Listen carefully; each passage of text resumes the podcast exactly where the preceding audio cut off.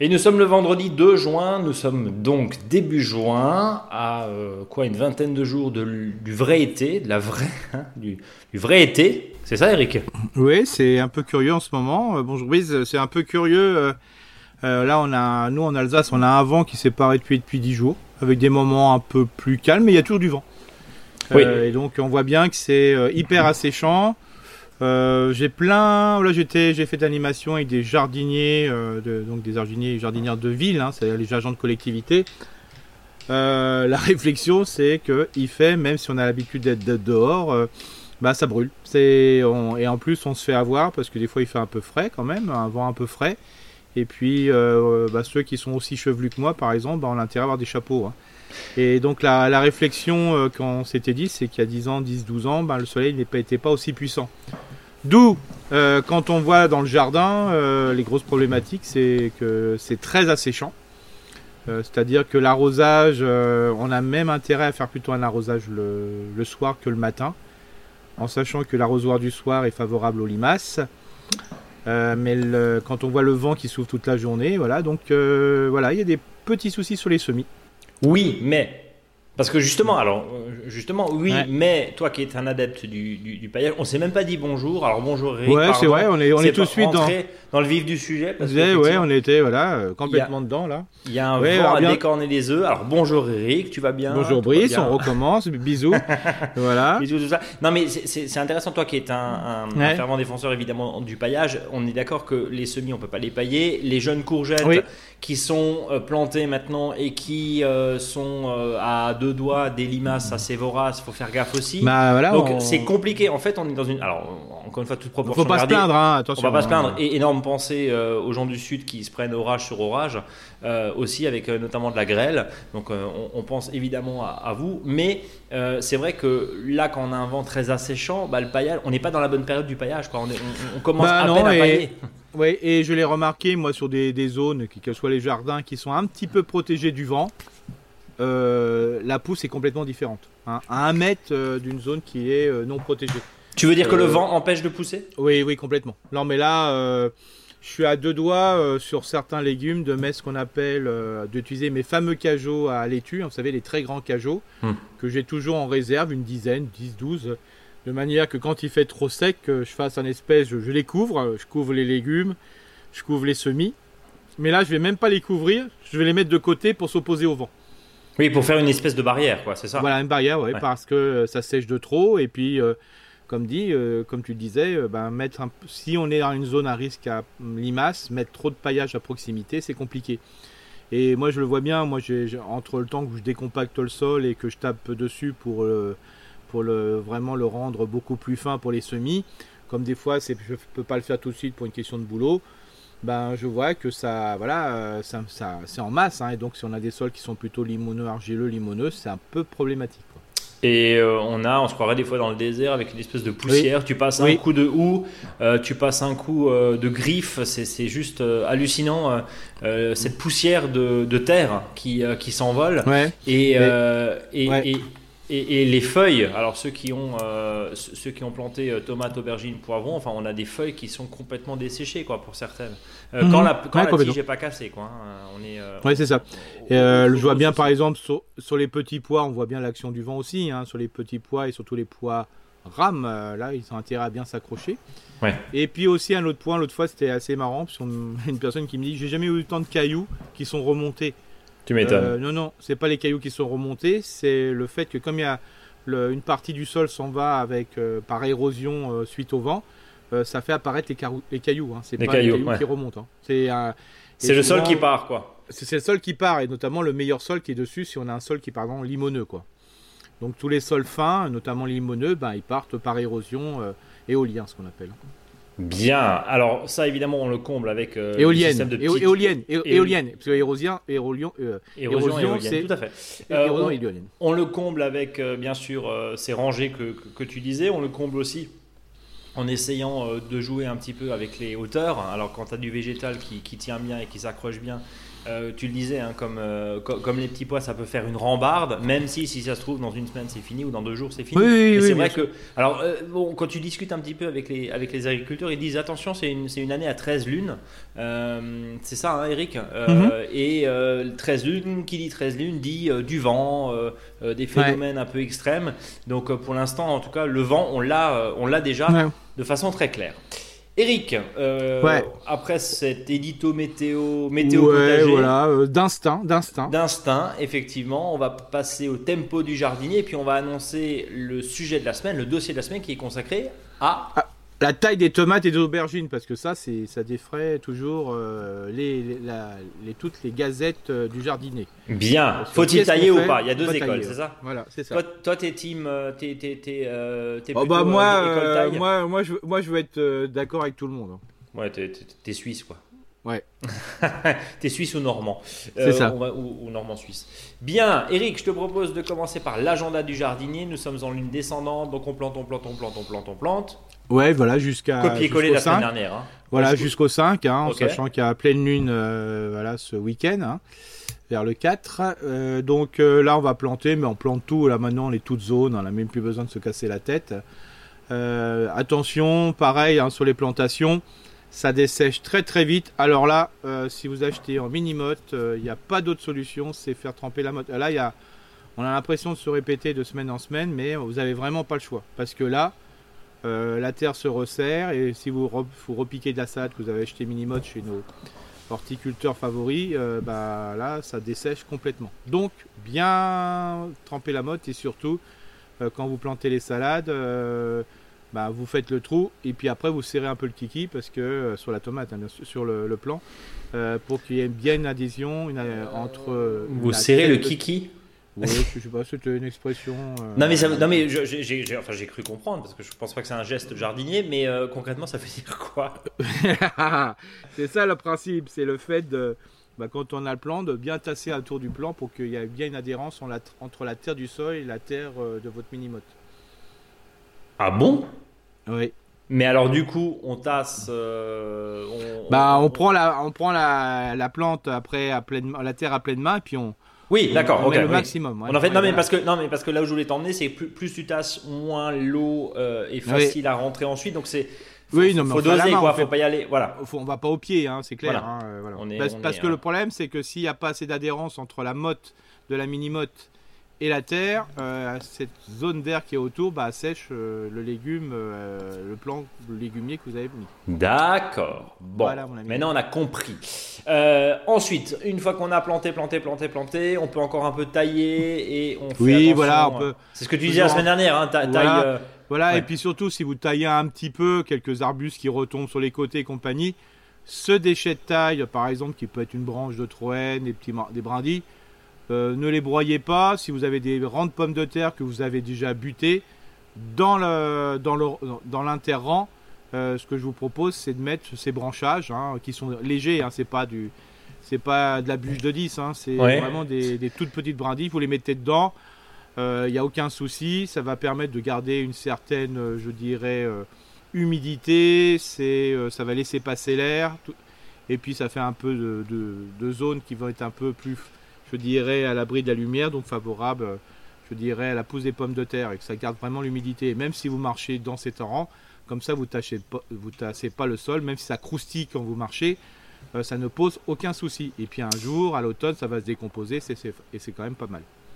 Bien. Euh, on passe en lune ascendante à partir du 6 juin, c'est ça? Ouais, donc là on est en plein semis, alors semis en pleine terre euh, de ce que vous allez récolter en pleine terre, hein, qui peut être des bêtes, des betteraves rouges, tout ce qui est carottes.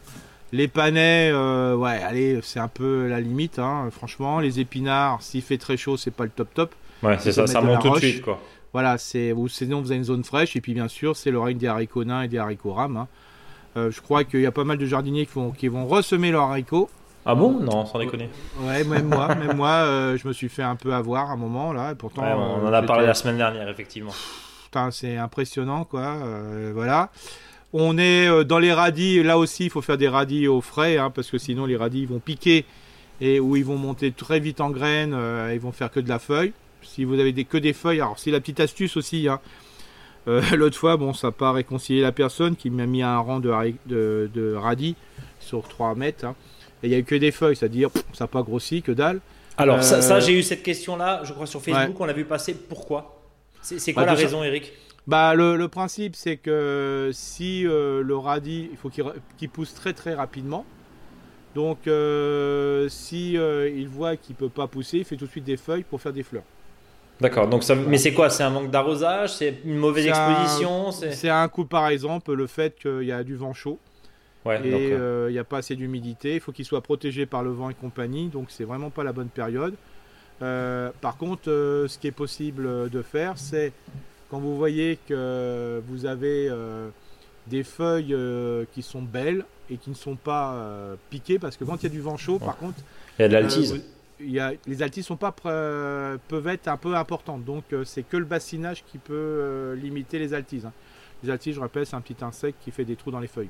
Ah, bassinage, Eric, rappelle juste. Oui, bassinage, il faut qu'il faut arroser. Donc, euh, le soir et surtout le matin pour pas Par au-dessus, c'est ça Par au-dessus. ouais. Par au-dessus, ok. Euh, par contre, s'il n'y a pas d'attaque, euh, bah, manger des feuilles, hein, c'est le même goût. Mhm. Euh, ça remplace la roquette. hein.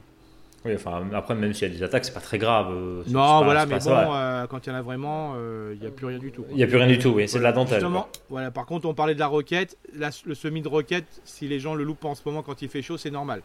D'accord Euh, faut mieux, euh, malheureusement, bah, faut mieux attendre euh, bah, plutôt euh, le- à partir du mois de mi-août, euh, début septembre pour avoir la roquette euh, voilà, d'automne. Sait- ça, pousse, ça, ça pousserait très vite la roquette, hein, donc il n'y a pas de souci. Euh, la roquette elle est bien au printemps et à l'automne, mais en plein été, bof bof.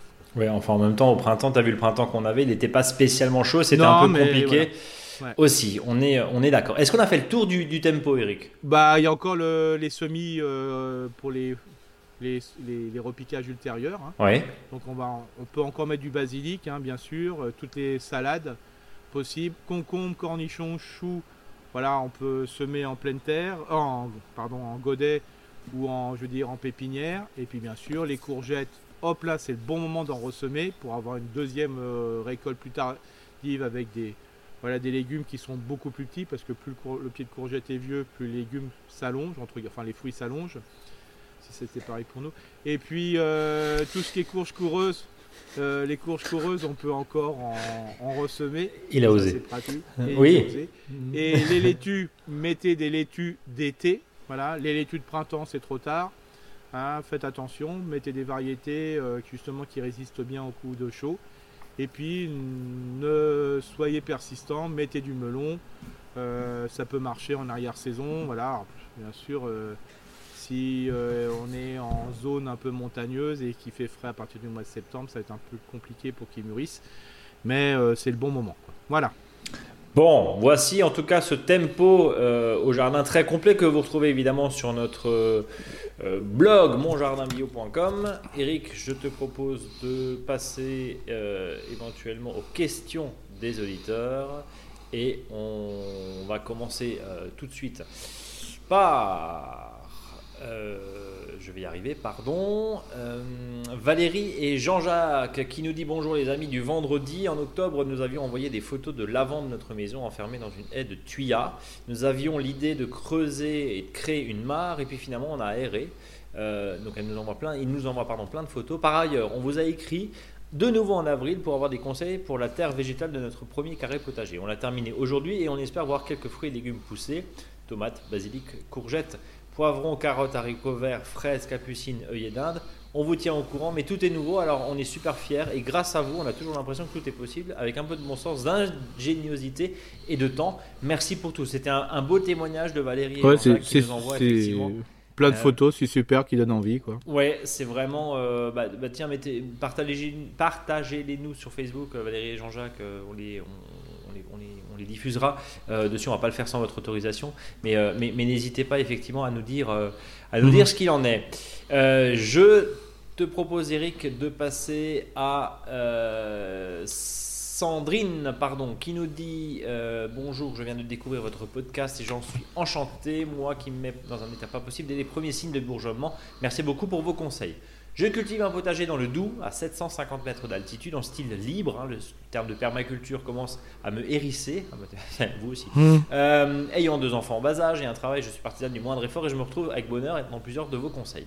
Je voulais juste donner quelques retours sur des sujets de semaine dernière. Une question sur les asperges. J'en ai moi-même dans une terre lourde et argileuse, mais sous serre. Je les ai obtenues par semis de graines il y a de ça 5 ou 6 ans. Elles se plaisent très bien. La serre Mhm. n'est pas du tout arrosée l'hiver. Ça a l'air de leur convenir.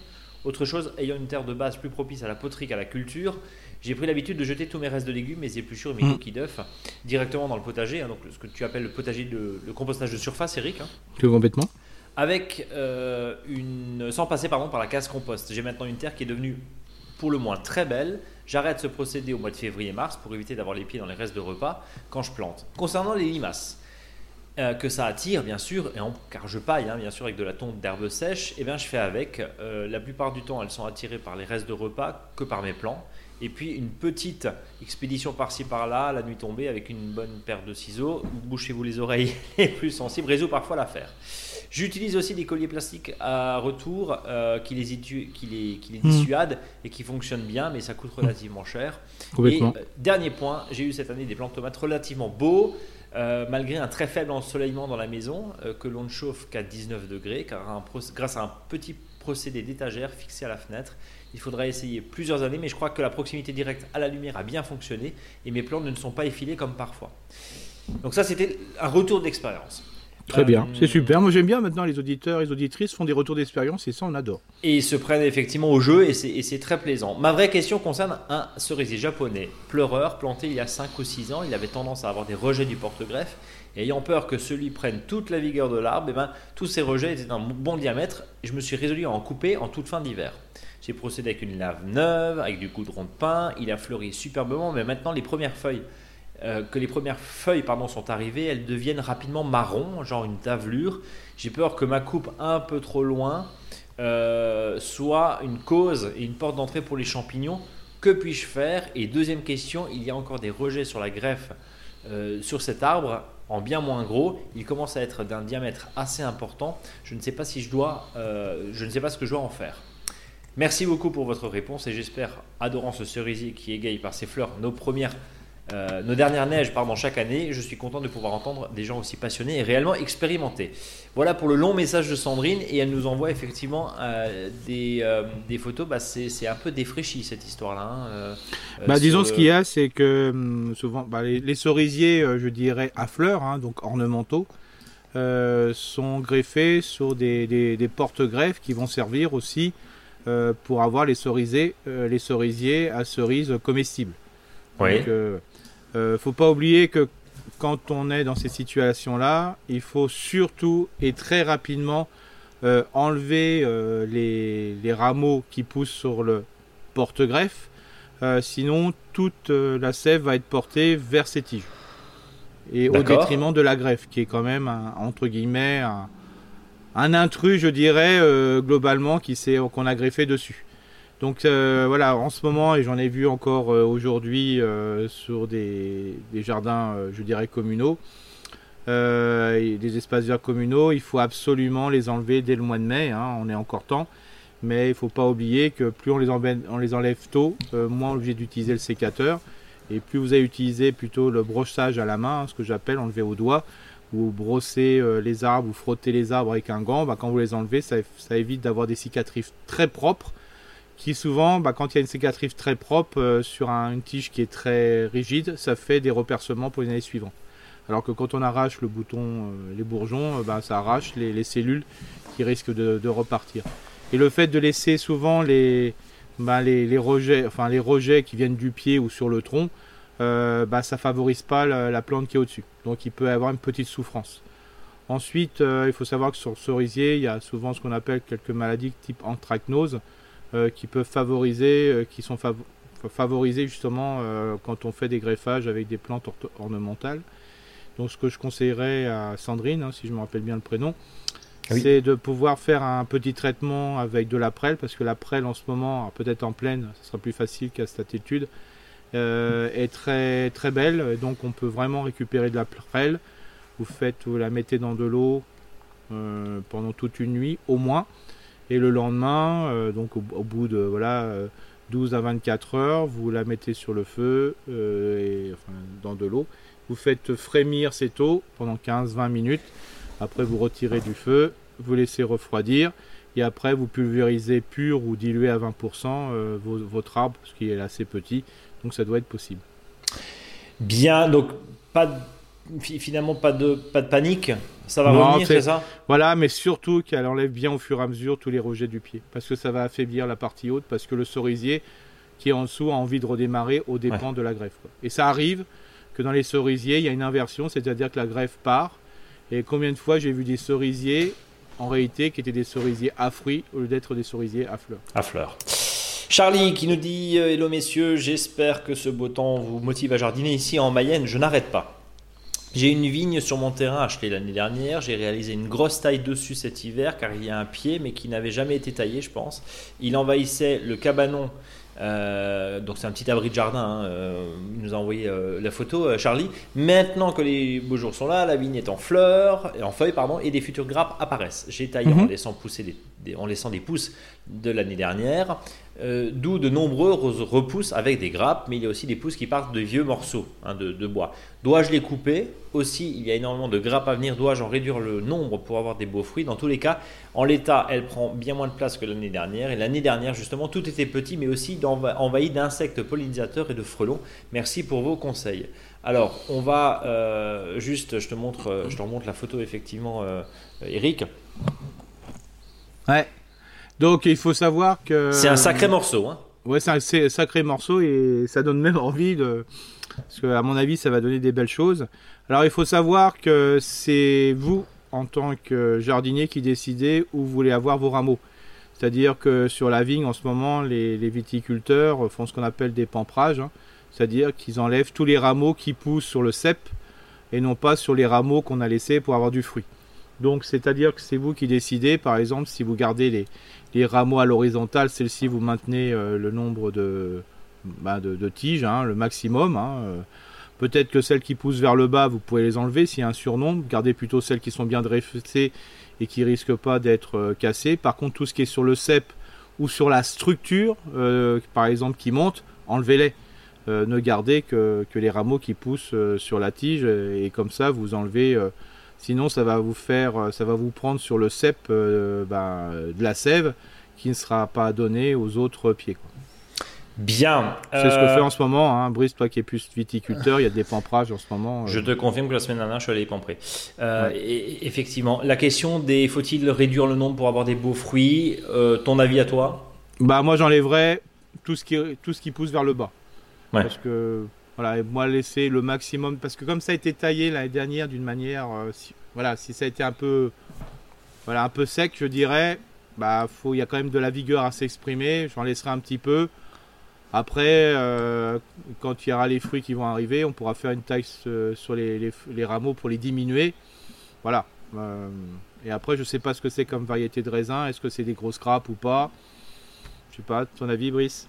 Euh, bah, c'est un peu compliqué là sur la, sur la photo. Par contre, ce qui est peut-être intéressant de faire, c'est de garder, effectivement, d'aérer le maximum de grappes. C'est-à-dire que si on a un automne qui est euh, assez pluvieux, le risque de pourriture risque de venir, enfin en août, août, septembre, octobre, hein, quand les raisins seront bons. Et plus vos grappes sont concentrées et agglutinées, euh, bah, plus vous avez le risque de, développement de pourriture. Donc euh, s'il y a taille à faire, oui, les grappes qui sont enchevêtrées, coupez-en une sur deux, ça permet vraiment d'aérer et de réduire le risque de, de pourriture. Maintenant, si on a un été sec et que vous êtes par exemple sur un muscat ou quelque chose de très euh, précoce, euh, exemple, vous le récoltez, euh, on va dire, deuxième quinzaine d'août, le risque est quand même relativement éloigné. Voilà. Mais par contre, vraiment, si on a été, vous avez taillé peut-être en, en, laissant plus de deux yeux pour voilà, qui fait quand voilà, tout ce qui va tomber, le, bourgeon qui est dirigé vers le bas, bah, enlever le, rameau des fois c'est trop, voilà. Et surtout quand vous êtes sur plusieurs niveaux. Euh, le problème, c'est que bah, la grappe du haut va faire de l'ombre sur la. Enfin, les, les, pousses du haut vont faire de, l'ombre sur les pousses du bas.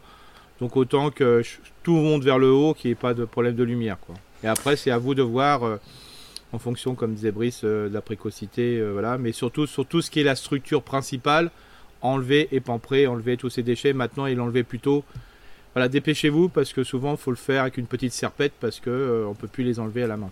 J'ai une question rapide de Christine, juste un, un petit mail. Peut-on encore planter des. Mon lilas a déjà fleuri depuis longtemps, peut-on encore planter des patates? Ouais, j'en ai planté la semaine dernière. euh, quelques- J'en ai planté la semaine dernière parce qu'on m'a donné des, des pommes de terre qui avaient germé, voilà. Ouais. Bah, faut pas oublier que les patates, on les récoltait beaucoup plus tard à une époque. hein. Donc, euh, bah, vous, si, si vous plantez maintenant, ça va dire vous rajoutez un mois de plus. Bon, voilà, bah, vous les récolterez début octobre, quoi. Début, début octobre Ouais. Bon, mais euh, c'est quoi le risque? Une sécheresse? Bah, c'est la sécheresse, ouais. Ouais. C'est-à-dire que le pied ne, bah, faut qu'il y ait un- au démarrage, faut qu'il y ait vraiment une belle végétation, quoi. Mais Donc ça veut dire quoi? Faut les arroser? Mais on n'arrose pas les patates, Eric si? Bah, faudrait pas. Mais. L'année dernière, c'était un peu compliqué pour avoir des pommes de terre, quoi. Euh, Non, voilà. Euh, Par contre, ce que je conseillerais, c'est plutôt de les mettre euh, pas forcément à l'ombre parce que sinon il y aura plein de mildiou, mais dans une zone où il n'y a pas forcément le soleil très Toute la journée. l'après-midi, quoi. toute, la jour- toute la journée, quoi. Ouais. Donc jouer Ouais. peut-être avec un cône d'ombre d'une maison, ce genre de choses. Voilà, c'est ça, voilà, complètement. Euh, mais de toute façon, il y aura des, il y aura des pommes de terre parce que les producteurs de pommes de terre de plants le plantent, le mettent en ce moment. quoi. Ok. Oui, donc il y aura, mais en fait le risque c'est juste qu'on n'arrive pas à gérer euh, une éventuelle sécheresse. C'est ça, voilà. ça. Si on a, si on plante, ça lève et il y a une super sécheresse, bah ils vont jamais pousser, quoi. Même si on arrose? Ah bah non, ça va. alors. Ah, ok. Et dernière question, oui, parce que les producteurs de patates arrosent. hein, euh, Ah. Bien sûr, c'est pour ça des fois qu'elles sont très, euh, comment on va dire, aqueuses. hein, voilà. Ouais, ouais. Euh, go- gorgées de flotte. Dernière question, une patate, on la récolte quand le pied est sec? C'est ça Ou pas. les oignons Ouais, ou pas, c'est-à-dire qu'on peut se permettre de manger quelques patates nouvelles, hein, comme euh, on, peut, on peut dégager le premier pied. Mais sinon, l'idéal, une pomme de terre qui est dans un sol peut, peut patater de nouveau, c'est-à-dire à partir de la patate de des petites patates, mais sans plus. Par contre, dès qu'on va les sortir du sol, euh, la patate va, va chercher à vouloir faire du germe. Bon. Donc, faut mieux la conserver dans le sol, quoi.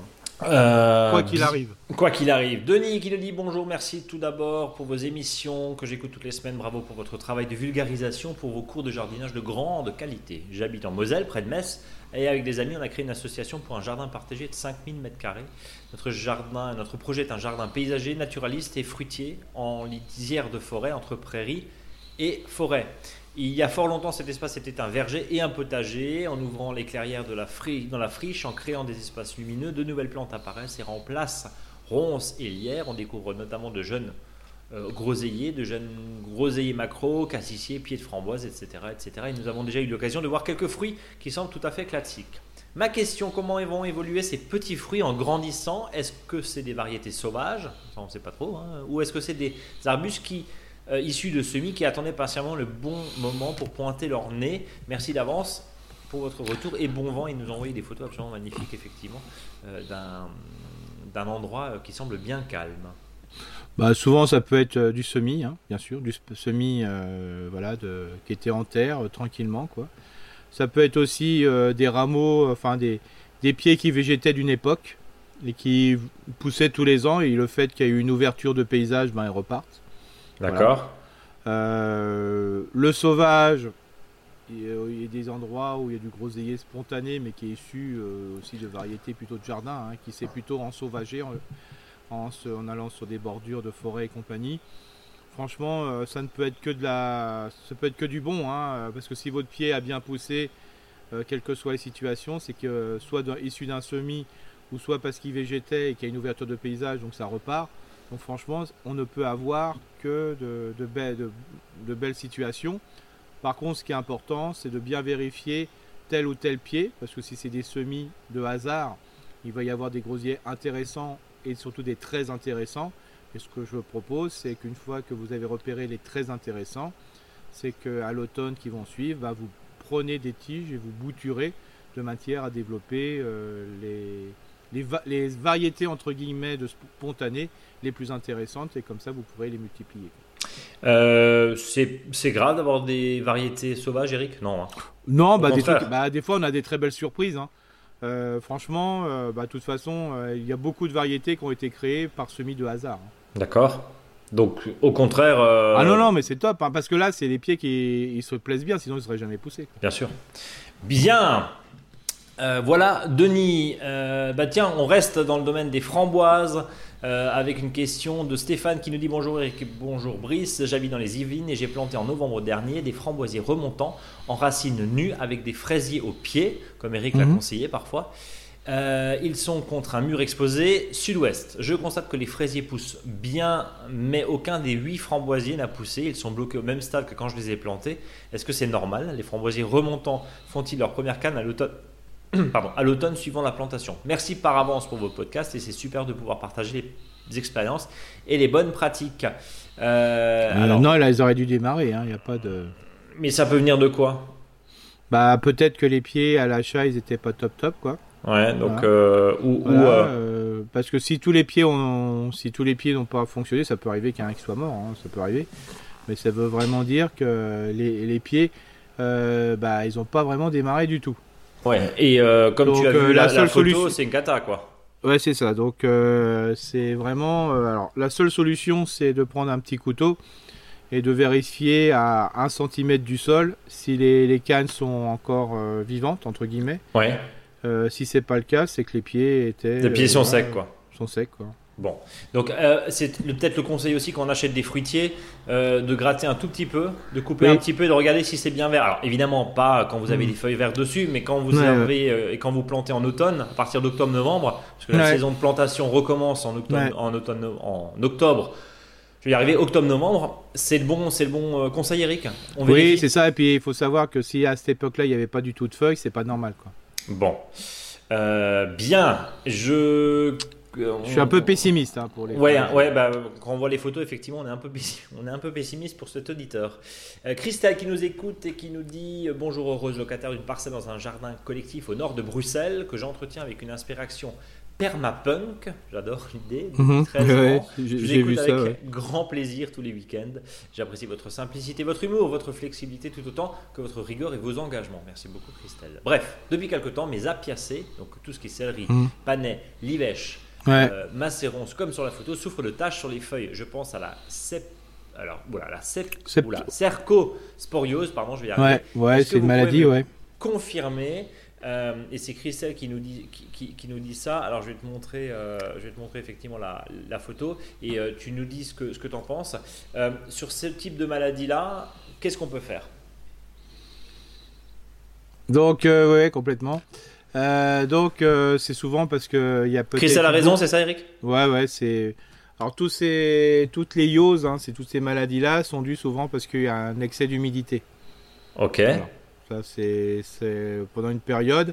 Alors, c'est vrai que ça, ça tue pas la, ça tue pas la bête, comme je dis, mais le problème, c'est que tout l'effort est mis dans ces Hmm. feuilles qui devraient alimenter la racine.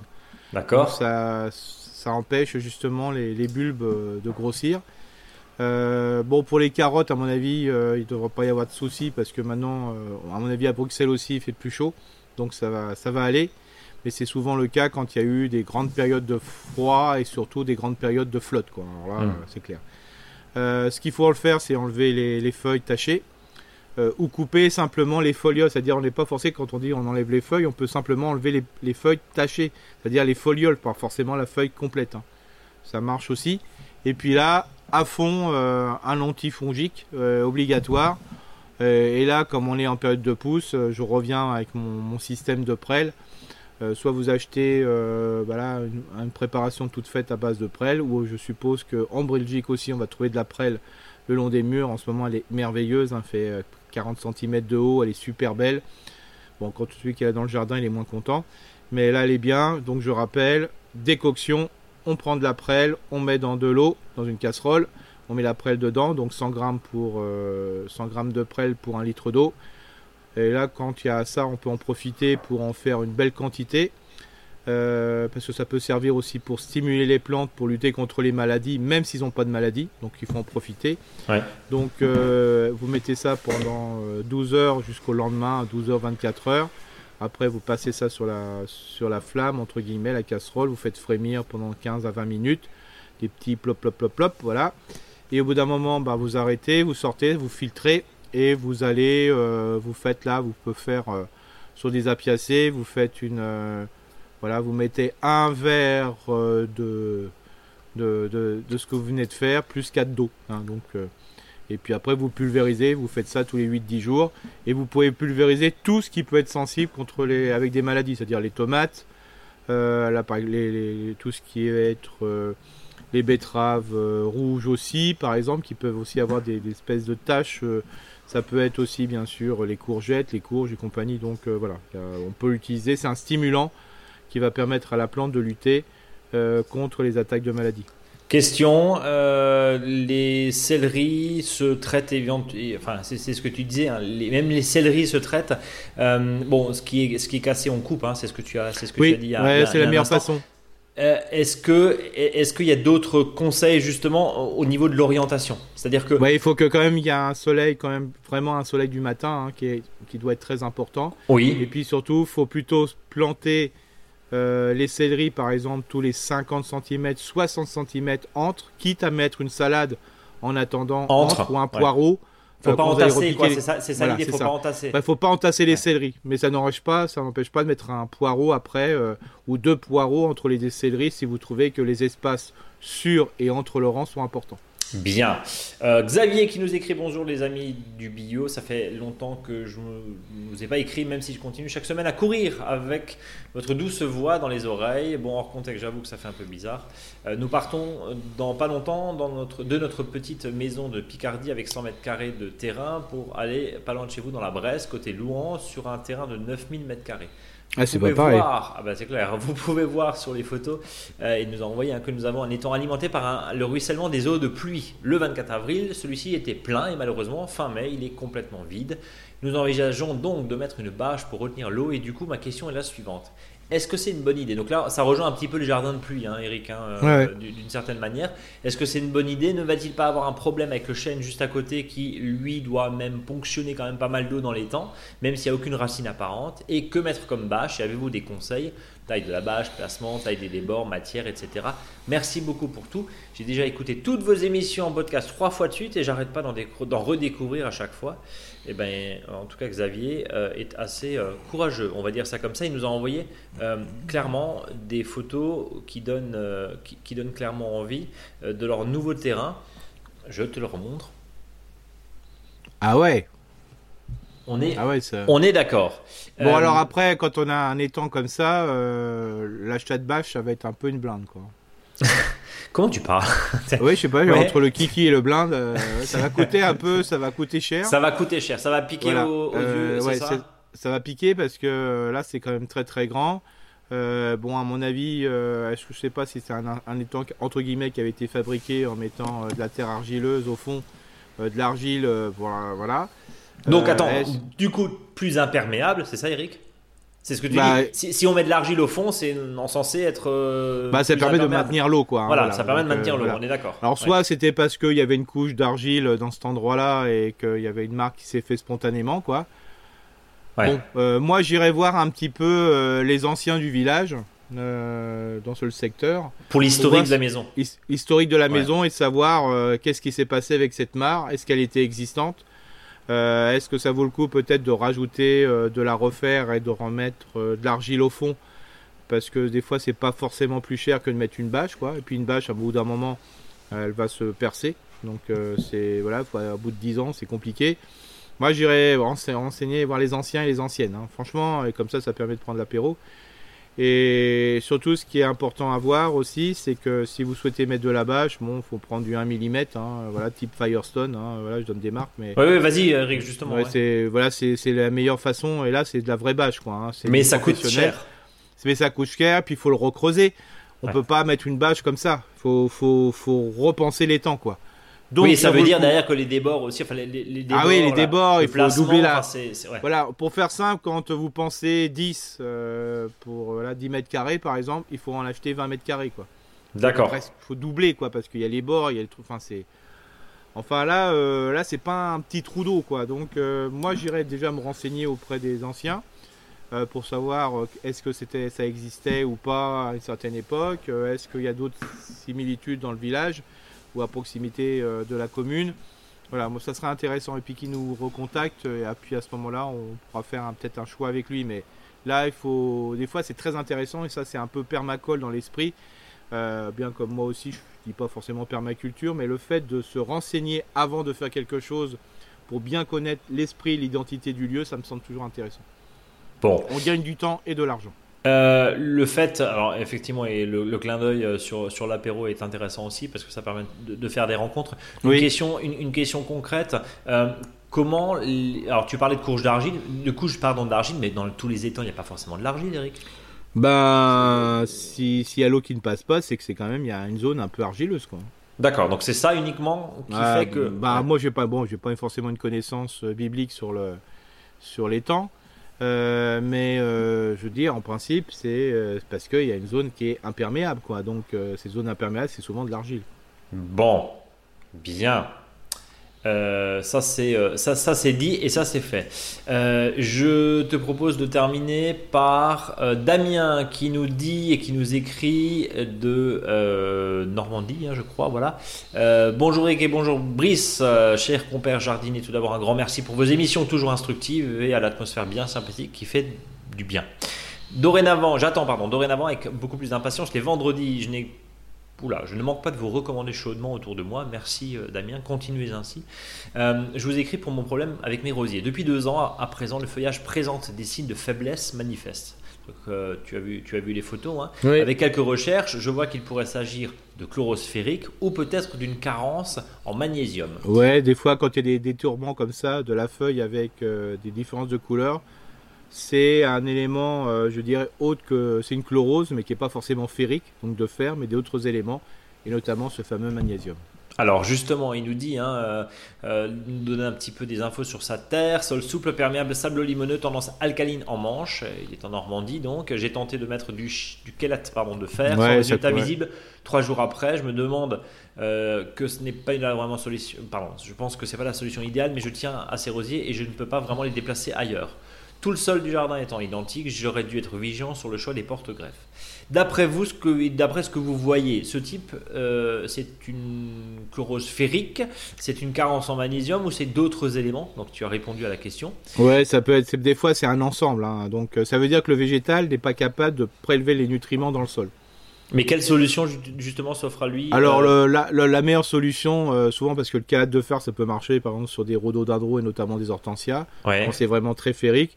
Là la seule solution c'est vraiment euh, de rapporter de la matière organique, hein. c'est très simple. Alors soit l'auditeur a du compost en profusion, D'accord. parce que là il faut en mettre vraiment une grosse quantité, c'est-à-dire au-delà des 6 à 10 cm dans le sol ou soit ben, il achète, il y a des promotions en ce moment euh, voilà, de terreau, euh, de mettre un bon sac de terreau euh, horticole. Dans, le trou, mais, mais, mais enfin dans le trou à côté, je veux dire plutôt pour le coup.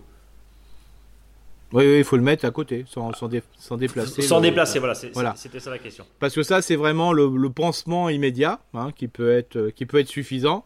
Ou, si ça se poursuit dans la deuxième pousse et compagnie, c'est que vraiment le, rosier est vraiment dans une situation qui n'est pas idéale, à la fois parce qu'il est peut-être à un emplacement qui peut être trop ensoleillé et des fois surtout pas trop pas assez ensoleillé.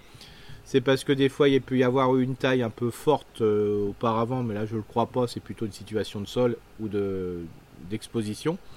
mais des fois de rajouter euh, justement euh, ce complément, il peut aussi avoir euh, d'apporter un complément d'engrais, alors surtout de l'engrais organique, parce que dans les, engrais organiques, euh, donc ceux qui sont autorisés en agriculture biologique, ce qui est intéressant, c'est qu'il n'y a pas simplement du, NPK, de l'azote, du phosphore, du potassium, il y a plein d'oligo-éléments.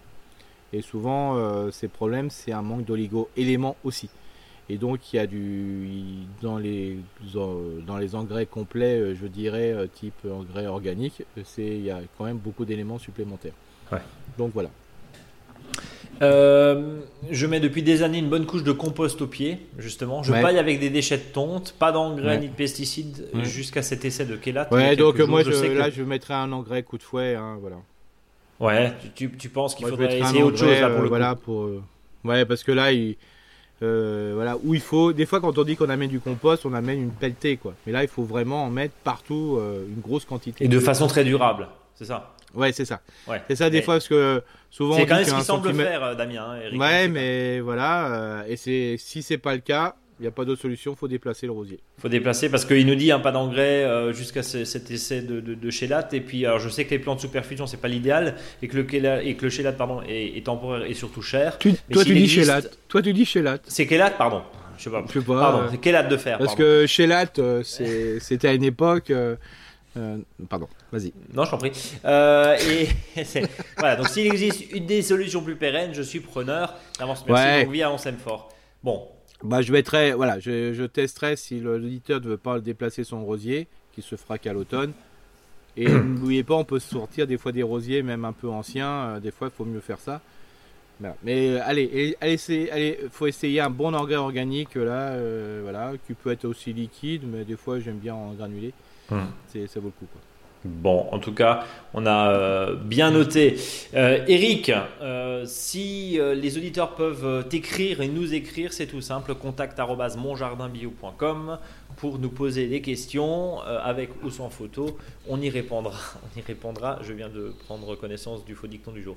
On va passer bien sûr au dossier de la semaine. Tailler les tomates ou pas Ouais. tailler les tomates, tailler les aubergines ou pas tailler les aubergines. Bref, il y a deux écoles, il y a deux équipes qui s'affrontent souvent. Certains disent bah c'est euh, idiot de couper les tomates et d'autres Ouais. disent bah non il faut parce que euh, ça entasse, c'est pas bon.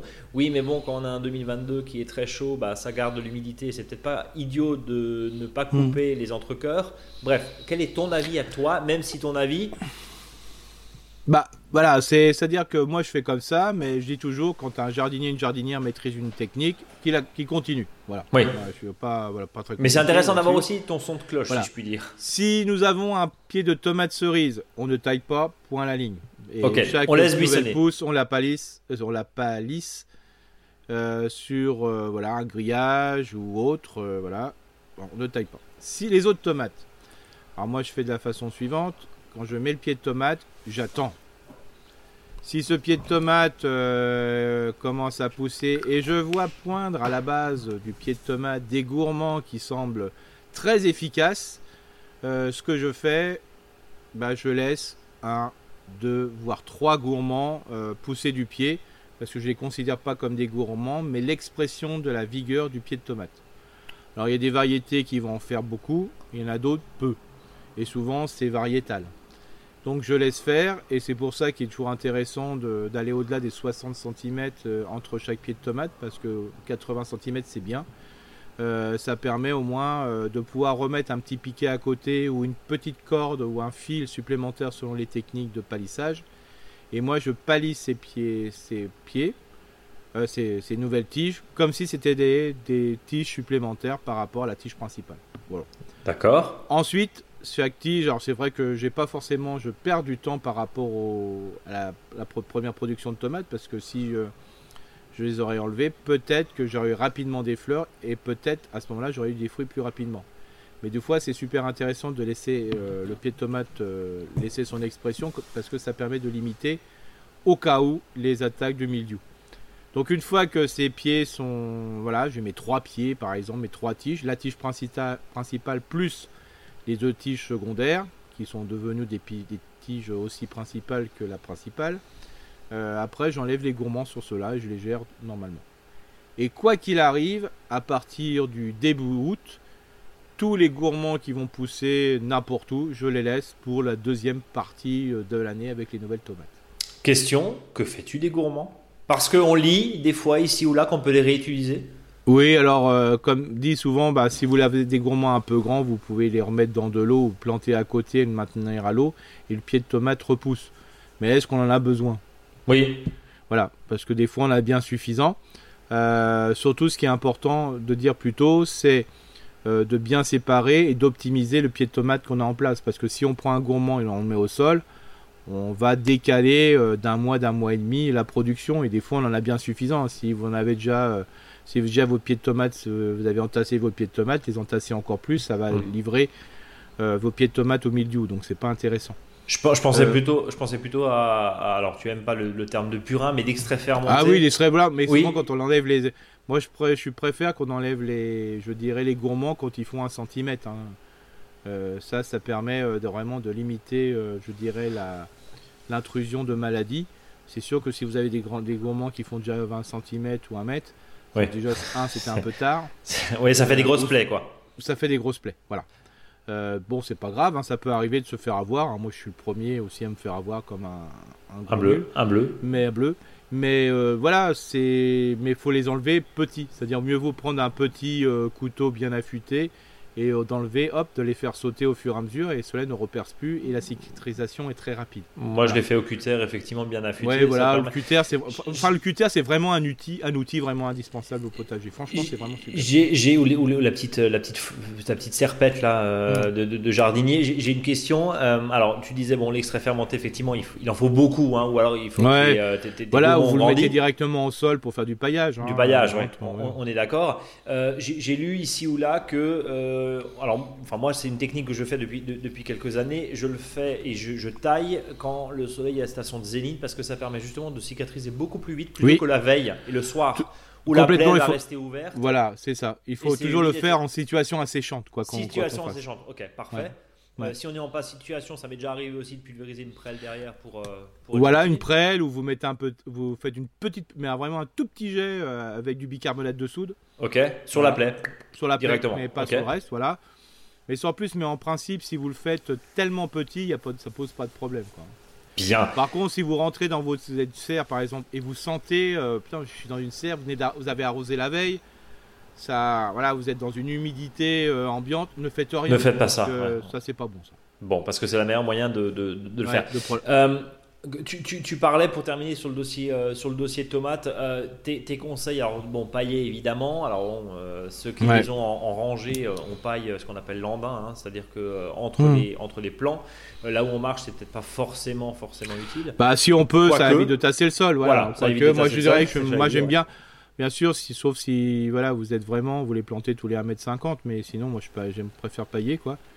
Et le fait de faire ça, bah, le fait d'avoir un arrosage une fois par semaine et un bon paillage, euh, ça vous limite quand même euh, la grosse problématique de l'année dernière qui était la maladie du cul noir de la tomate. Quoi. alors explique Euh, ce que c'est parce que bah, ça a l'air un peu vulgaire une mais c'est maladie, tout à fait scientifique C'est voilà, c'est une maladie qui n'est ni cryptogamique ni une attaque d'insectes, c'est plutôt un problème physiologique. C'est-à-dire tout simplement la tomate ne peut pas prélever dans le sol les, les nutriments qu'elle est nécessaire par rapport parce qu'elle peut pas puiser de l'eau quand elle le veut. Donc il faut jamais avoir forcément un sol mouillé et sec après, il faut plutôt avoir un sol humide tout le temps. Hmm.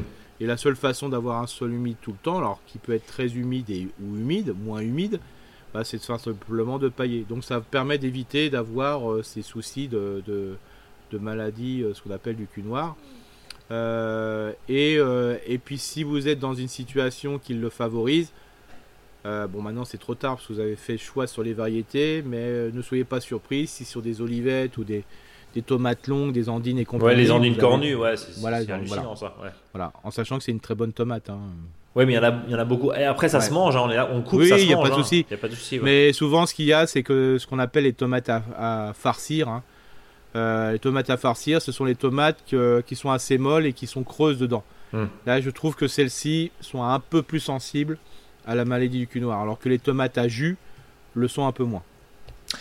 Euh, Est-ce qu'on a fait le tour de la tomate? Oui, on a fait le tour. On peut, tom- on peut sauter sur On peut l'aubergine. sauter sur l'aubergine en tout bien, tout honneur. Bien Voilà. sûr. Alors donc, si vous voulez avoir des aubergines plus tôt, vous faites rien. Voilà. Vous laissez passer, vous laissez tailler. Si vous voulez voir un peu plus d'aubergines parce que vous savez que votre pied euh, d'aubergine sera vigoureux, ce que je vous invite à faire, c'est que une fois que vous voyez apparaître la première fleur, la deuxième fleur, vous coupez juste à- au-dessus euh, la tige de manière à favoriser justement ces gourmands entre guillemets, ces tiges secondaires qui vont se à la fois vont devenir à fruits euh, donc à fleurs très rapidement et donc à fruits. Mais par contre, si vous avez des pieds de courge- de d'aubergine qui sont pas vigoureux, vous pouvez toujours tailler en haut, ça sera pas top top. Oui, mais Eric, euh, on est d'accord que l'aubergine, on peut en la récolter jusqu'en novembre, si gèle pas. Complètement. Donc, Ah, c'est ça. euh, est-ce que c'est vraiment utile de tailler là moi, euh, moi début je trouve qu'une aubergine en une- tailler, enfin faire une- le fait de tailler les aubergines comme ça, ça vous permet d'avoir ce qu'on appelle une forme buissonnante qui est quand même très agréable. Bon, donc on la répète hein, à partir de la deuxième fleur, c'est Ouais. ça, hein, Eric D'ailleurs, il y en a même qui font la, la chose suivante, c'est que quand ils voient qu'ils ont une aubergine qui est bien fournie en bourgeons axillaires, donc sur les côtés, Il y en a qui enlèvent tout de suite la tête de manière que les pieds repartent pour faire ce qu'on s'appelle un vrai, un vrai buisson. Un vrai buisson. Parce qu'on peut. Euh, on tutore là du coup, non? Bah, de toute façon, faut globalement, euh, faut penser à tutorer l'aubergine. C'est solide, mais sans plus. Mais le pire, c'est le poivron. Alors le poivron, franchement, les, les, tiges euh, sont vraiment très cassantes parce qu'on peut avoir des fruits hyper, hyper, hyper, hyper lourds. Donc là aussi, peut-être un plan de palissage, voire un tuteur. Euh, voir un plan de palissage selon, euh, selon son organisation, c'est euh, c'est pas dénué de sens, pour dire les choses clairement. Bien, Eric, on a fait le tour de la tomate, on a fait le tour de l'aubergine. On va passer au folicton du jour, de la semaine. On t'écoute. Oui, qui donc au niveau de la maladie du cul noir, bien sûr. Hein, je, je vais sauter dessus, si je peux me permettre. Celui qui lutte contre le cul noir de la tomate est souvent au bout du rouleau. Bon, bah ça, ça c'est bon, voilà, merci, ça c'est fait. On va rappeler que le cul noir, ça existe. Oui, c'est. Non, mais je veux dire, c'est tout à fait, c'est très répandu. Ah oui, oui, euh, oui. T'arroses tous les combien, toi, euh, Eric euh, les, les Alors, euh, là, je vais... chaque année, mais c'est une question qui. Là, qui je, je, suis, je suis, je vais être très, très transparent. En ce moment, les pieds de tomates, je les arrose souvent sous serre, globalement. Oui, oui. J'arrose tous les trois jours. Ok. Voilà. Euh, pour qu'ils s'installent bien parce que j'avais des pieds qui étaient très petits, voilà, qui étaient un peu jaunissants parce que je les ai récupérés. Voilà, pour qu'ils prennent un peu un bon coup. Et à partir, euh, bah voilà, je vais avoir euh, ma. Là, ils sont bien installés au niveau racinaire. Je vais récupérer de la paille puisque pour une fois cette année, mes 8 mètres cubes de feuilles, je les ai pas pu les récupérer. Donc, je vais mhm. récupérer de la paille là. Comme les plantes sont bien installées, je vais pouvoir pailler. Et à partir du moment où je vais, je vais pailler, je vais passer à une fois par semaine. Quoi. Une fois par semaine, bien. Euh, parce que après, euh, rien n'empêche de, de, soulever un petit peu et de gratouiller un oui, petit voilà. peu hein, et, de vérifier. C'est toujours compliqué d'appréhender. Hein. Oui, voilà. Et puis si vous avez plusieurs variétés de tomates, euh, n'oubliez pas que vous pouvez être aussi sélectif. Hein, C'est-à-dire, bah, vous pouvez peut-être arroser plus certaines que d'autres. Voilà. Mais globalement, de toute façon, vous voyez la réaction. Hein, si vous commencez à arroser, si vous avez, je sais pas, moi j'ai une 25 ou 30 variété de tomates là. Bah, quand j'en vois une qui pète un plomb euh, parce que euh, on sent qu'elle a pris beaucoup de flotte, bah celle-ci je vais moins l'arroser, hein, c'est clair. Euh, Mais après, faut pas non plus. c'est vrai que c'est super le jeu de celui qui arrose plus du tout les légumes. Moi, je trouve ça génial, quoi. Ah tiens, ça faisait longtemps, ça faisait longtemps cette histoire-là, tiens. Ouais, mais après, comme dit, il faut pas non plus rentrer dans dans le voilà, arroser des légumes, c'est pas non c'est c'est moins grave que de laver sa voiture toutes les semaines. Je veux dire, vous utilisez quand même un, liquide pour euh, pour manger, pour consommer. Voilà, alors je dis c'est pas, on n'a rien contre les jardiniers qui lavent leur voiture toutes les semaines, hein. Mais voilà, au moins il y a une utilisation de l'eau que vous avez peut-être même récupérée. Si ça vous fait plaisir, c'est pas non plus, faut pas, voilà, faut pas être, euh, vous allez répandre en fer si vous oui. Et puis on, va, on, va rappeler. Non, mais parce qu'il y a une polémique. Euh, il y a une polémique l'année dernière sur un maraîcher, etc. Et puis euh, il y a une partie d'internet qui s'est totalement euh, ému en disant mais attendez ah, je, je, comprends pas parce que à la base faut rappeler quand même les tomates c'est de la flotte. Les oui même tous les légumes. Après tous les légumes c'est de l'eau. voilà il y a des situations il y a de l'exposition il y a le temps qu'on va. Oui. Voilà alors je sais qu'il faut, faut garder la flotte mais arroser non, mais on est le premier à le dire Eric. Oui arroser vraiment des légumes d'une manière sans voilà même si c'est tous les trois jours mais sans vraiment les noyer parce que voilà on consomme on regarde, on fait le bilan. Les jardiniers et jardinières sont pas des neuneux, hein, moi je dis toujours. Voilà, mais il faut arrêter de, se donner des coups de tuyau. Hein, euh, voilà, pas des coups de bâton, mais des coups de tuyau là. Voilà, faut, c'est quand même moins grave que certaines d'autres choses. Hein, soit, soit dit en passant, alors juste là-dessus, euh, on n'est pas là pour faire de la politique, mais on est pour, là des fois aussi pour donner des coups de gueule. Il y, a quand même des choses qui, qui, coincent, c'est-à-dire que quand euh, on dit on ferme le robinet dans, des jardins euh, dans les jardins familiaux mais par contre le alors véridique hein, j'en parlais il y a 3 4 semaines suite à une excellente émission que je vous conseille qui s'appelle la terre au carré sur sur Inter clairement, hein, l'élu, alors on n'a rien compris, mais l'élu dit non, non, on, irrigue encore le stade de rugby parce qu'il y a des compétitions. Enfin, je dis au bout moment, mais par contre, mais par contre, à côté des gens qui cultivent dans un dans un dans un dans un jardin familial, pardon, et on sait que les jardins familiaux, c'est pas forcément les plus riches de la population qui ont accès à ces jardins-là, ça fait de la nourriture, et eux, on leur dit, bah non, on ferme le robinet. Je trouve ça ubuesque. Il n'y a pas de. Oui, non, mais. Donc, voilà, on, est, connaît, des polémiques sur nos géraniums en Alsace ou, là-dessus. Bon, ok.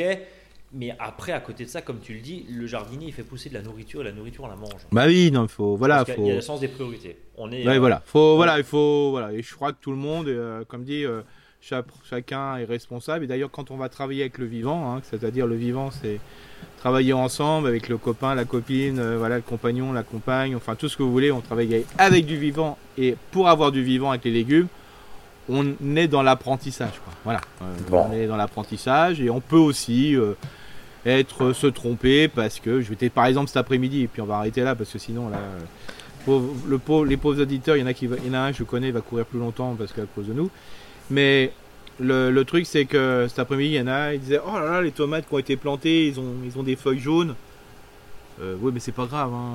je veux dire euh, voilà la personne les avait près plus de la près de la fenêtre mais ça va reverdir après on apprend d'année en année on va apprendre hein. Il n'y a pas de compétition c'est pas celui qui va pisser le plus loin. hein. C'est, le principe, c'est celui qui va pisser tous les jours. C'est ça plutôt l'important.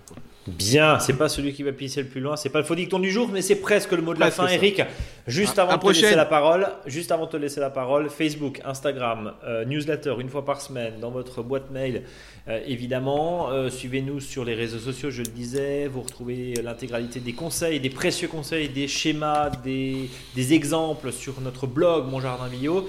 Eric, le mot de la fin, quel qu'il soit. Bah là, bah là, il y a beaucoup de déchets suite à, je veux dire, une- une- un début dans certaines nombreuses régions françaises suite à la, à la pousse excessive des végétaux qui ont pris le maximum d'eau sans laisser l'eau rentrer dans le sol. Ouais. Ne les arrachez pas parce qu'en plus là vous perdez tout l'eau, donc remettez-les ce déchet sur le sol. Au moins que l'eau qui a servi à pousser les plantes sert aussi à nourrir vos plantes par la suite. On est d'accord. Et ça permet de faire un beau paillage à pas cher, euh, Ouais. comme on dit. C'est bien ça, Eric? C'est bien ça, Et tout va bien. tout va bien. Eric, on va se euh, souhaiter une bonne journée, soirée. On le rappelle, hein, vous êtes très nombreux à nous écouter le samedi matin à 5h. Bon réveil à tous, bon footing et à la semaine prochaine. À la semaine prochaine.